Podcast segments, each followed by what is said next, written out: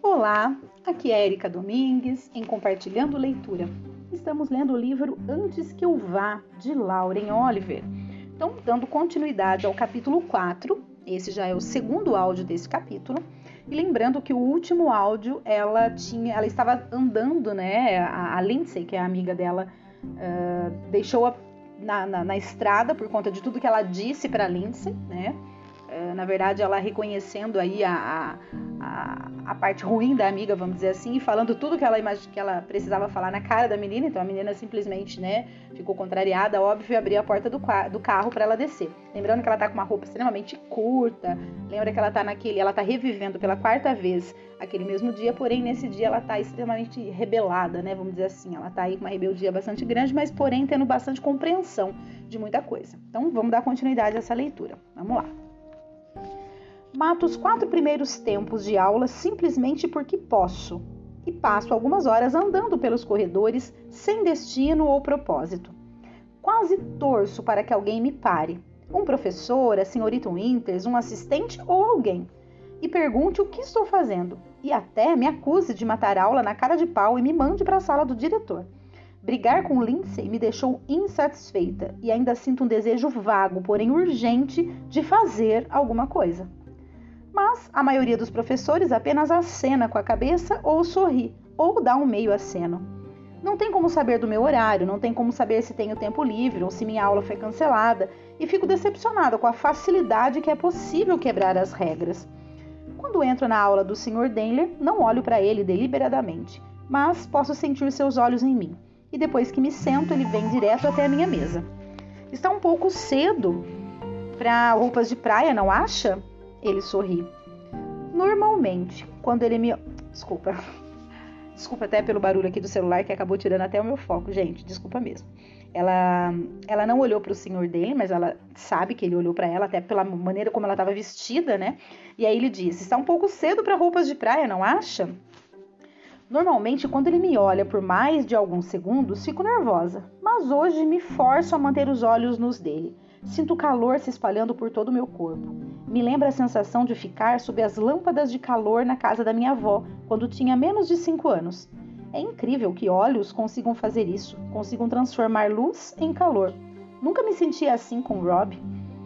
Tudo que é bonito é para se mostrar, digo com a voz suave e firme. Vejo algo brilhar nos olhos dele. Eu o surpreendi. Acho que sim, murmura ele, tão baixinho que tenho certeza de que só eu ouço. Em seguida, ele enrubesce, como se não conseguisse acreditar em si mesmo. Ele acena com a cabeça para minha mesa, que está vazia, exceto por uma caneta e um pequeno caderno quadrado que eu e Lindsay passamos uma para outra entre as aulas, escrevendo bilhetinhos. Nenhuma rosa? Ou o seu buquê ficou pesado demais para carregar? Não fui a nenhuma das aulas, então não recebi nenhum namograma nem me importo. No passado, preferiria morrer a ser vista nos corredores do Thomas Jefferson no dia do Cupido sem nenhuma rosa. No passado, teria considerado um destino pior do que a morte. É claro, isso foi antes de eu saber. Balanço a cabeça dando de ombros. Ah, já cansei disso. É como se a confiança fluísse para dentro de mim de outra pessoa, uma pessoa mais velha e linda, como se eu só estivesse desempenhando um papel. Ele sorri para mim e mais uma vez vejo algo tocante em seus olhos. Em seguida, ele volta para a mesa e bate palmas, avisando a todos para tomarem seus lugares. Como sempre, o velho colar de maconha aparece sob o colarinho e me permito pensar sobre colocar o dedo no cordão, puxando-o para perto de mim e lhe dar um beijo. Ele tem lábios grossos, mas não grossos demais, e no formato exato que deve ter a boca de um homem e se ele separasse os lábios o mínimo, sua boca caberia exatamente na dele. Penso na foto do anuário escolar, em que ela está com o braço ao redor, em que ele está com o braço ao redor da menina que foi com ele na festa de formatura. Ela era magra, cabelos castanhos compridos, sorriso firme, como eu. Muito bem, pessoal, diz ele, enquanto as pessoas se mexem e sentam, rindo e balançando os buquês. Sei que é dia do cupido e que o amor está no ar, mas adivinhem só, as derivadas também. Algumas pessoas resmungam. Kent bate a porta, quase atrasado, com a mochila aberta e papéis literalmente se espalhando atrás dele, como se ele fosse João ou Maria e tivesse que se certificar de que alguém poderia seguir seu rastro de desenhos esboçados e anotações até a aula de matemática. Os tênis xadrez branco e preto aparecem sob as calças excessivamente grandes. Desculpe, sussurra ele arfante para o Sr. Denner. Emergência no Tribulation. Problemas com a impressão, tumor maligno de papel na bandeja 2, tive que operá-la imediatamente, ou corria risco de perdê-la. Assim que ele percorre metade da fileira até o lugar dele, seu livro de matemática, que estava cada vez mais alto na onda de papéis amassados dentro da mochila aberta, pula e cai no chão. E todo mundo ri. Sinto uma onda de irritação. Por que ele é sempre tão atrapalhado? Qual é a dificuldade de fechar a mochila? Ele me vê o observando e acho que ele confunde minha expressão facial com preocupação, pois sorri e sussurra sem som. Desastre ambulante. Como se sentisse orgulho disso. Volto a atenção novamente para o Sr. Denley. Ele está na frente da sala, com os braços cruzados, fingindo uma expressão séria. Essa é mais uma coisa que gosto dele. Ele nunca se irrita de verdade. Bom que a impressora se salvou, diz ele erguendo as sobrancelhas. Está com as mangas dobradas e com os braços bronzeados. Ou talvez seja apenas sua cor de pele, como o mel queimado. Como eu ia dizendo, sei que há grande animação no dia do Cupido, mas isso não quer dizer que podemos ignorar Cupidos. Alguém ganha e a turma se desfaz em risos. Definitivamente lá estão a diabinha, a gata e a anja branca e pálida com seus olhos grandes. O senhor dele joga as mãos para o alto e se apoia na mesa. Desisto, diz ele. Em seguida, vira o sorriso para mim por apenas um segundo. Um segundo. Mas foi tempo suficiente para fazer meu corpo inteiro acender como uma vitrine de Natal. A Anja entrega três das minhas rosas: as de Rob, Tara Flute e Elodie. Em seguida, continua procurando pelo buquê, virando, virando cada cartão e procurando meu nome. Há algo de cuidadoso e sincero em seus movimentos, como se estivesse inteiramente concentrado em fazer tudo certo. Ao ler o nome do destinatário, ela o diz em silêncio para si própria, admirada, como se não pudesse acreditar que houvesse tantas pessoas no colégio, tantas flores para entregar, tantos amigos. É doloroso assistir, então levanto repentinamente, pegando a flor rosa e creme das mãos dela. Ela dá um salto para trás, espantada. É minha, digo. Estou reconhecendo. Ela faz que sim com a cabeça, de olhos arregalados. Duvido que algum formando já tenha falado com ela antes. Ela começa a abrir a boca. Inclino-me para que mais ninguém consiga ouvir. Não diga. Falo e ela regala os olhos ainda mais. Não posso suportar ouvi-la dizer que é linda. Não posso suportar quando a rosa e tudo mais não passa de lixo agora, completamente sem sentido. Vai tudo pro lixo. Estou falando sério. Assim que o senhor dele acompanha os cupidos para fora da sala, todos na turma ainda estão rindo e exibindo os bilhetes que os amigos escreveram tentando prever quantas rosas irão receber até o fim do dia.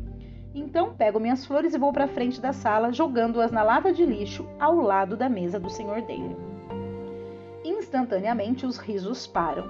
Duas pessoas se sobressaltam e Chris Walker faz de verdade o sinal da cruz, como se eu tivesse acabado de defecar na Bíblia ou coisa parecida. É o quão importante as rosas são. Becca Roth quase levanta da cadeira, como se quisesse mergulhar atrás das flores e resgatá-las do destino de serem esmagadas por papéis e pontas de lápis, provas ruins e latas de refrigerante vazias. Nem sequer olho na direção de Kent, não quero ver o rosto dele. Becca se pronuncia. Você não pode simplesmente jogar fora suas rosas, Sam.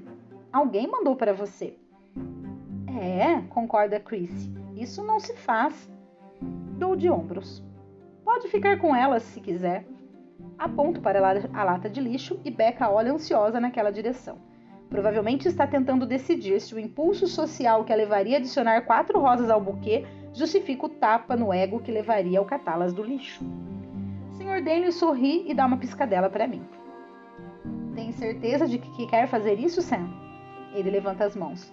Você está partindo corações? Ah, é? Tudo isso passará desaparecerá, será apagado amanhã e o amanhã apagará no dia seguinte, o dia seguinte no outro, tudo limpo e perfeito. E o seu? Ela pergunta para o professor. A sala fica completamente silenciosa. Alguém tosse. Posso perceber que o senhor dele não sabe se estou ou não tentando seduzi-lo deliberadamente. Ele molha os lábios e passa a mão no cabelo. O quê? Seu coração. Me recomponho de modo que estou sentada no canto da mesa dele, minha saia levantando quase até a calcinha. Meu coração está batendo com tanta força que é quase um zumbido. Sinto-me como se estivesse flutuando. Uh, estou partindo? Então ela falou para ele: Seu coração, estou partindo? Né? Muito bem. Ele olha para baixo, mexendo em uma das mangas. Vá sentar, Sam. Está na hora de começar. Pensei que você estivesse gostando da vista. Me inclino para trás um pouco e estico os braços por cima da cabeça. Há uma espécie de eletricidade no ar, uma tensão sonora zunindo, correndo em todas as direções. Parece como um instante que precede uma tempestade, como se cada partícula de ar estivesse excessivamente carregada e vibrando. Um aluno no fundo da sala ri, outro murmura: Meu Deus! Talvez seja apenas minha imaginação, mas acho que foi a voz de Kennedy. O senhor dele olha para mim com o rosto sombrio. Sente-se. Se você insiste, deslizo para fora da mesa e vou até a cadeira dele. Em seguida, sento e cruzo as pernas lentamente, apoiando as mãos sobre o colo. Risadinhas e suspiro emergem pela sala. Explosões de som. Não sei de onde vem essa sensação de completo e total controle. Até poucos meses atrás, ainda me derretia como gelatina cada vez que um menino falava comigo, inclusive Rob. Mas isso parece tão fácil, natural, como se estivesse na pele que me pertence pela primeira vez na vida. Na sua cadeira. O senhor dele está praticamente rosnando, com o rosto vermelho escuro, quase roxo. Eu o fiz perder o controle, fato provavelmente inédito na história do Thomas Jefferson. Sei que qualquer que seja o jogo que estamos jogando, acabei de ganhar um ponto. Essa conclusão faz meu estômago se contrair um pouco, não de um jeito ruim, mas como no instante em que você atinge o ponto mais alto da montanha russa, quando sabe que a qualquer segundo estará no topo do parque, olhando tudo de cima, congelando ali uma fração de segundo, prestes a fazer a jornada da sua vida. E é o nó em seu estômago, antes de tudo flutuar com o vento completamente. A risada na sala cresce e se transforma em uma gargalhada estrondosa. Se você estivesse do lado de fora, poderia confundir com aplausos. Bom, durante o restante da aula fico quieta, mesmo com as pessoas sussurrando ou rindo, e recebo três bilhetinhos. Um deles é de Becca e diz: Você é o máximo. Um outro é de Hannah Gordon e diz: Ele é muito gato. Outro aterrissa no meu colo, amassado em uma bola, como se fosse lixo, antes que eu possa ver quem o lançou em minha direção. E diz: Vadia. Por um instante sinto uma onda quente de constrangimento, como enjoo ou tontura. Mas logo passa. Nada disso é real, nem eu sou real. Um quarto bilhete chega logo antes do fim da aula, sob a forma de um mini avião e literalmente viaja até mim, pousando na minha mesa com um sussurro exatamente quando o senhor dele vira para a turma após escrever uma equação no quadro. É tão perfeito que detesto ter de tocá-lo, mas desdobro as asas e vejo uma mensagem escrita em nítidas letras maiúsculas. Você é boa demais para isso. Apesar de não ter assinatura, sei que é de Kent, e por um segundo, e por um segundo algo afiado e profundo me atravessa algo que não consigo entender ou descrever. Uma lâmina passando sob as minhas costelas e me deixando quase sem fôlego. Eu não devia estar morta. Não devia ser eu. Pego o bilhete com todo cuidado, rasgo no meio e depois o rasgo no meio outra vez. Passamos a aula inteira agitados e o senhor dele nos libera dois minutos antes do sinal. Não se esqueçam, teste na segunda-feira. Limites e assíntotas. Ele vai até a mesa e se apoia nela, parecendo exaurido. Há suspiros em massa, um murmúrio coletivo de casacos sendo vestidos e cadeiras arranhando o linóleo. Samantha Kingston, por favor, venha falar comigo depois da aula. Ele nem sequer está olhando para mim, mas o tom de voz me deixa nervosa. Pela primeira vez me ocorre que posso estar realmente encrencada. Não que tenha alguma importância, mas se o senhor dele me fizer aturar um sermão sobre responsabilidade, vou morrer de vergonha. Vou morrer outra vez. Boa sorte, Becca faz com a boca ao passar por mim na saída. Nem somos amigas. Lindsay a chama de babaca do Peru, pois ela come sanduíche de peru todos os dias. Mas o fato dela falar comigo diminui um pouco o nó no meu estômago. O senhor dele espera até o último aluno sair. Vejo com o canto do olho Kent rondando a entrada. E caminha lentamente para a porta, o senhor dele. Fechando-a. Algo sobre a maneira como ele a fecha, tão definitiva, tão rápida, faz meu coração parar por um instante. Fecho os olhos por um segundo com a sensação de estar de volta no carro com Lindsay na Fallow Ridge Road, com os faróis nebulosos de outro carro nos iluminando no escuro. Uma acusação. Eles sempre desviam primeiro, ela dissera, mas naquele segundo entendo com clareza total e perfeita que não foi por isso que fez aquilo, que faz aquilo. Ela faz por aquele instante eletrizante em que você não sabe quando se vê contra alguém que não desvia e mergulha fora da estrada em direção à escuridão. Quando abre os olhos, o senhor dele está com as mãos no quadril e olha fixamente para mim. O que deu em você? A severidade da voz dele me espanta. Nunca levei bronca de um professor. Eu, eu não sei do que você está falando. Minha voz soa mais fina, mais jovem do que eu gostaria. Aquela idiotice de antes, bem ali na frente de todo mundo, o que deu em você? Levanto para não ficar ali olhando para ele como se fosse uma criança. Minhas pernas estão trêmulas e preciso me firmar com a mão apoiada na mesa. Respiro fundo tentando me recompor. Não tem importância, tudo isso será apagado, lavado. Desculpe, digo, me sentindo um pouco mais forte. Eu realmente não sei do que está falando. Fiz alguma coisa errada? Ele olha para a porta e um músculo se contrai em sua mandíbula. Apenas isso. Essa pequena contração devolve toda a minha confiança. Quero esticar o braço e tocá-lo, passar os dedos em seus cabelos. Você pode se encrencar de verdade, sabia? Pergunta ele sem me olhar. Você pode me encrencar de verdade. O primeiro sinal toca. A aula está oficialmente encerrada agora. A sensação cantante retorna meu sangue, ao ar. Passo cuidadosamente pela minha mesa e vou direto para a frente da sala. Paro quando estamos a apenas alguns centímetros um do outro. Ele não recua. Em vez disso, finalmente olha para mim. Seus olhos são tão profundos e tão cheios de alguma coisa que quase me espantam mas não o fazem. Encosto-me casualmente contra a mesa de Beca, inclinando-me para trás, apoiada nos cotovelos, de modo que fico completamente estendida diante dele. Busto, pernas, tudo. Minha cabeça parece ter voado para fora do meu corpo. Meu corpo parece ter voado para longe do meu sangue, como se eu estivesse me dissolvendo em energia e vibração. Não tenho medo de encrenca, digo com minha voz mais sexy senhor dele está olhando dos meus olhos sem olhar para o restante de mim, mas de algum jeito sei que isso é resultado de um esforço. O que você está fazendo? Minha saia está subindo tanto que sei que minha calcinha está aparecendo. É uma fio dental rosa, uma das primeiras que tive. Tangas sempre fizeram eu me sentir como se estivesse com um elástico no bumbum. Mas no ano passado eu e Lindsay compramos calcinhas iguais na Victoria's Secret e juramos vesti-las. As palavras me vêm de um roteiro de um filme e eu digo: Posso parar se você quiser. Minha voz sai soprosa, mas não de propósito. Não estou mais respirando. Tudo, o mundo inteiro congela naquele instante enquanto espero a resposta dele. Mas ao falar, ele parece cansado irritado. Nada como eu esperava. O que você quer, Samantha? Seu tom de voz me espanta e por um segundo minha mente gira, vazia. Ele estava encarando com um olhar de impaciência, como se eu tivesse acabado de pedir que mudasse minha nota.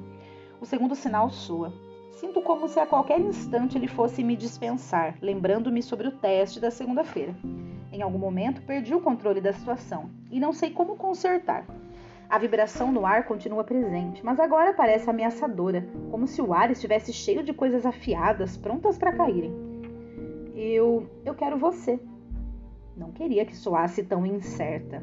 É de fato o que quero. É o que quero há algum tempo, o senhor dele. Minha mente gira em um pânico cego e não consigo me lembrar do primeiro nome dele. Sinto vontade de gargalhar de forma histérica. Estou estirada e seminua na frente do meu professor de matemática e não sei como ele se chama. Em seguida me vem à mente Evan. Quero você, Evan. Digo com um pouco mais de coragem. É a primeira vez que uso o primeiro nome dele. Ele me encara por um longo tempo. Começo a ficar nervosa. Quero desviar o olhar ou abaixar a saia e cruzar os braços, mas me forço a me manter parada. No que você está pensando? No que você está pensando? Finalmente pergunto, mas em vez de responder, ele simplesmente caminha até mim e coloca os braços nos meus ombros, me empurrando para trás, me derrubando sobre a mesa de beca. Em seguida, ele está se curvando sobre mim, me beijando, lambendo meu pescoço e minha orelha, emitindo gemidos que me lembram Pickle quando está com vontade de fazer xixi. Pickle é o, o cachorro dela, né? O Pug. Pressionada contra ele, me sinto pequena. Seus braços são fortes, tocando meus ombros e braços.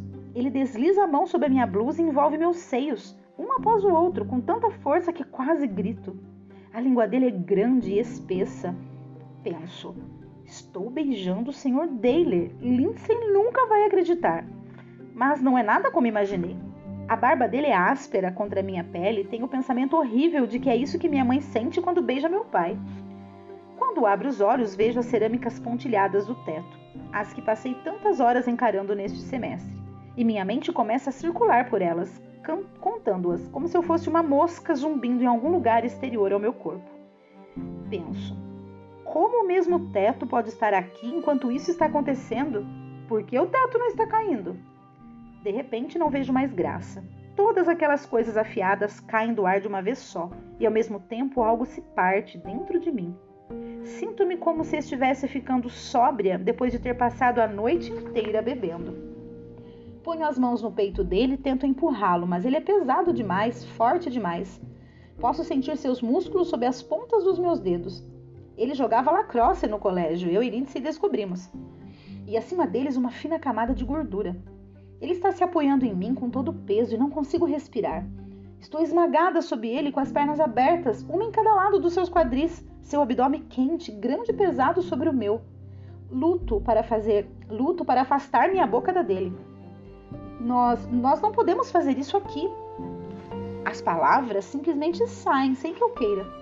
O que eu queria dizer era: nós não podemos fazer isso, não aqui e nem em qualquer lugar. O que eu queria dizer, o que eu queria dizer era pare. Ele está arfando, ainda olhando para minha boca. Há uma pequena gota de suor na cabeça dele e a observo escorrer pela testa até a ponta do nariz. Finalmente ele se afasta, passa a mão pelo queixo e faz que sim com a cabeça. Assim que ele sai de cima de mim, me levanto e puxo a saia para baixo, não querendo que ele note que minhas mãos estão tremendo. Você tem razão, diz ele lentamente. Ele balança a cabeça rapidamente, como se tentasse espantar o sono. Você tem razão. Ele dá alguns passos para trás e fica de costas para mim. Por um segundo, apenas ficamos ali sem falar. Meu cérebro está estático. Ele está a poucos centímetros de mim, mas parece completamente distante, como alguém que mal consigo enxergar, uma silhueta no meio de uma nevasca. Samantha? Ele finalmente olha para mim, esfregando os olhos e suspirando, como se eu o tivesse exaurido. Ouça, o que aconteceu aqui, acho que não preciso dizer que deve ficar estritamente entre nós. Ele está sorrindo para mim, mas não um sorriso normal, despreocupado. Não há qualquer humor nesse sorriso. Isso é importante, Samantha, você entende? Ele suspira outra vez. Todo mundo comete erros. Ele para de falar, me observando. Erros? Repito, a palavra silvando na minha cabeça. Não tenho certeza se ele acha que cometeu um erro eu. Erro, erro, erro. Uma palavra estranha, pungente de alguma forma. Gente, eu vou parar por aqui, é, porque até li um pouquinho mais do que eu tinha me, me, organizado aqui em relação aos áudios deste capítulo, mas aqui não dava para parar no meio, né, da cena. Uh, e eu espero que vocês estejam compreendendo aí toda tudo que está se passando na cabeça da Sam, né, e tudo isso acontecendo. Vou deixar vocês com as reflexões, não vou nem fazer nenhum comentário. um grandíssimo abraço e até o próximo áudio.